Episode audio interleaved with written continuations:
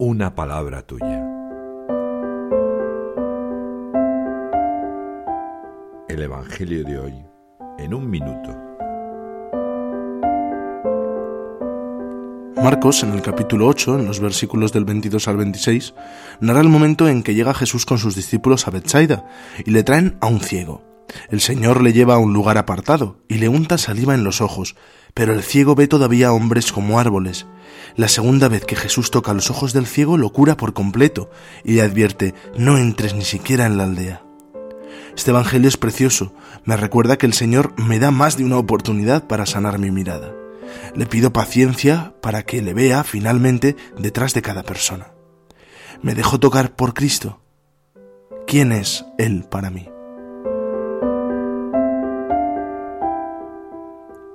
El Papa Francisco resalta la admiración de Jesús por la fe del ciego, su confianza en Él, y añade, Él cree en nosotros más que nosotros en nosotros mismos.